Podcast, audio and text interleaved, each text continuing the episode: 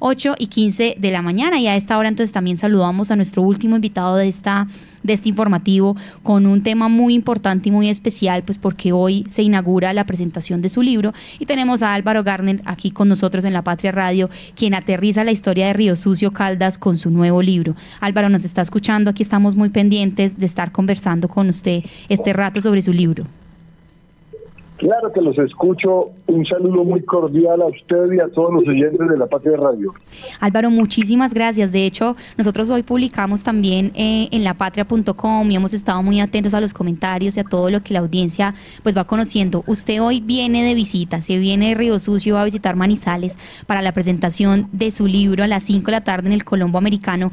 Pero cuéntenos porque la gente está expectante, porque quiere conocer esta nueva publicación suya, que además también es una celebración, porque entonces otra vez vez lo podemos tener y, leer, eh, además de las columnas de la patria, pues por fin tenemos una obra otra vez suya y, cuéntanos un poquito de esto. Bueno, yo entiendo la indirecta involuntaria del por fin porque yo soy un escritor lento, entonces me demoro mucho para publicar. Además, pues, porque porque los trabajos míos de historia implican la transcripción de documentos antiguos, de caligrafías enrevesadas, entonces por eso por eso me demoro, pero sí por fin, porque yo también estoy celebrando la aparición de este quinto libro que casi no ve la luz. No, así es, y es como poder volver a conversar con usted, ya no solo como columnista, historiador, sino entonces como escritor. Cuéntenos cuál es el título de este libro y de qué se trata, porque Río Sucio también entonces celebra con esta información.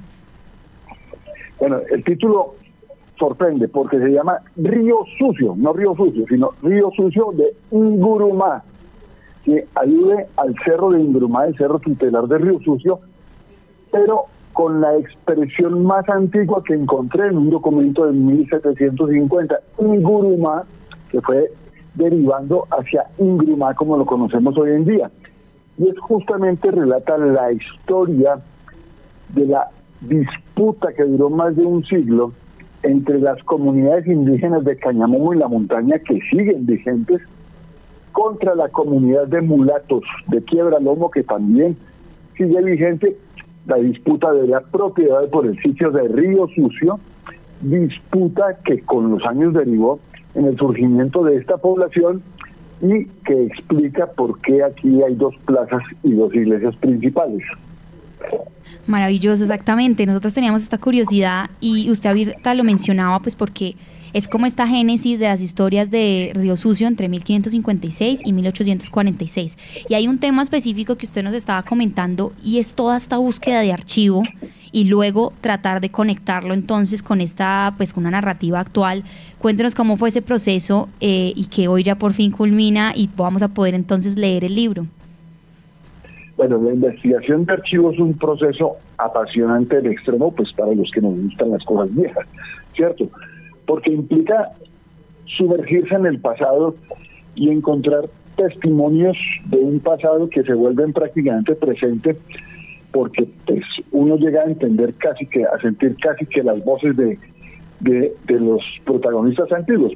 Por decirle por darle algún ejemplo en esta búsqueda en el archivo central del Cauca me encontré o me prestaron por no está no ha perdido. El testamento original de Sebastián de Belalcázar esto para dar una idea de cómo en la, búsqueda de archivos lo va llevando a uno a sorpresas y sorpresas y sorpresas y hallazgos que muchas veces a uno le desvían el objetivo inicial del libro.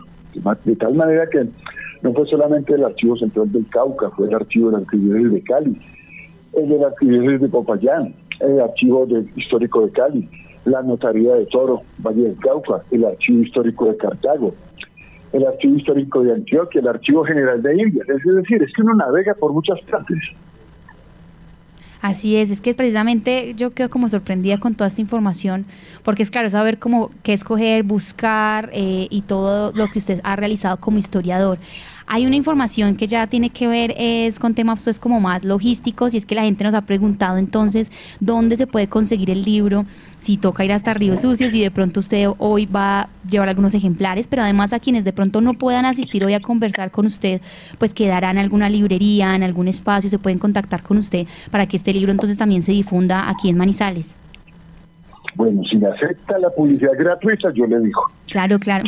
claro, claro, que sí, vamos a llevar hoy el libros al Centro Colombo Americano y se van a dejar por lo pronto en Ágora, en la librería que queda al frente del Centro Comercial San Cancio, pero también vamos a hacer gestiones para que aparezca en otras librerías eh, de la ciudad de Manizales, de tal manera que no solamente los riojuseños residentes de Manizales, sino los caldenses interesados en conocer la génesis de su historia antigua y los aficionados a la historia puedan encontrarlo y tenerlo en la mano.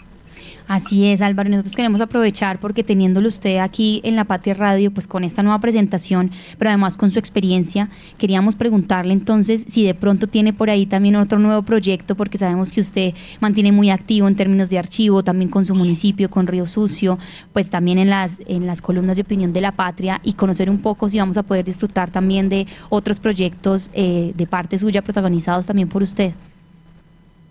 Bueno, a ver, le cuento. Eh, está uno como dentro del ámbito político decir vamos a hacer tal cosa, porque a veces puede suceder que no se haga, ¿cierto? Pues yo ya tengo bastante, en ese sentido, bastante adelantado otro nuevo libro de historia antigua de esta región, que pretende completar una pentalogía, cinco, cinco libros sobre un mismo tema que buscan recuperar tres siglos de historia que estaban perdidos en la historia de Caldas es lo que va del siglo XVI al siglo XIX, porque nosotros no somos del siglo XIX, nosotros, nuestra génesis está en las comunidades indígenas que estaban habitando lo que es el territorio actual de Caldas o del Gran Caldas, en las en las comunidades africanas esclavizadas que trajeron a laborear en las minas. Nosotros tenemos una gran influencia negra africana en Caldas y a veces es invisible.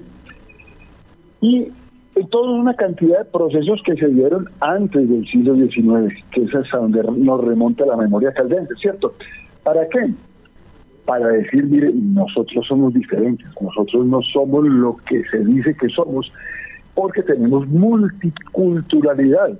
Y si me permiten extiendo, somos una región muy pequeña con un acervo histórico y cultural tan grande que los caldenses mismos no han podido medir. Aquí tenemos que estudiar a Caldas es por las microculturas, por las microregiones para entenderla. Así es, Álvaro. De hecho, pues ahí esta información que usted nos da nos lleva a una última pregunta para hacerle aquí, aprovechando también como su, su experiencia. Y es que usted también reside en Río Sucio, escribe allí, busca el archivo y también está muy conectado con lo que precisamente nos cuenta estas microrelatos, las historias y pues todo lo que, lo que nos antecede en el departamento y queríamos preguntarle entonces también cómo ha sido, porque este ha sido un proceso que usted ha hecho pues también con mucho empuje y demás, pero entonces cómo ha sido el apoyo y usted cómo siente que, se deba ir desarrollando para que más personas estén investigando la historia, para que más personas estén publicando y para que entonces eh, también desde los municipios y no solamente desde, desde aquí, desde Manizales, se estén contando las historias y se estén divulgando. Eh, la historia, dedicarse a la historia es un poquito dedicarse al periodismo y es hacer un, eh, un tanto caso omiso del dinero. Porque pues si uno es novelista, a uno la primera novela si tiene éxito le llevan en coche para todo.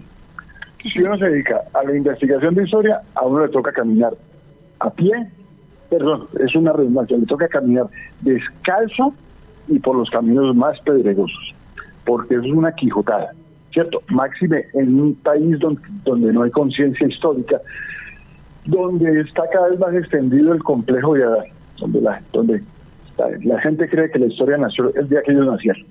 Entonces, pues durante varios años mis libros fueron publicados por la Universidad de Caldas, goza de toda mi gratitud, pero yo ya eh, tomé impulso propio, ya este libro fue publicado por por mí con el auspicio de la Academia Caldense de Historia y y Editorial Matiz. Entonces, es una quijotada, es decir, y es, entender que son sacrificios de, tiempos, de horas, de dinero, pero pues, la satisfacción es enorme.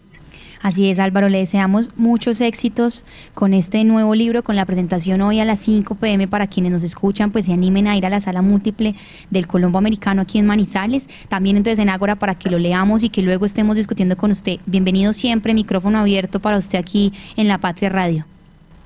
Infinita gratitud. La patria es mi casa, yo nací periodísticamente en la patria y la llevo en el corazón y me alegro con todos los triunfos que ustedes están teniendo, allá. Así es que también les deseo muchos éxitos y muchas gracias por prestarme atención. Así es, Álvaro, estaremos muy pendientes de todo lo que vaya surgiendo de su obra y pues también de toda la información que, que vayamos compartiendo.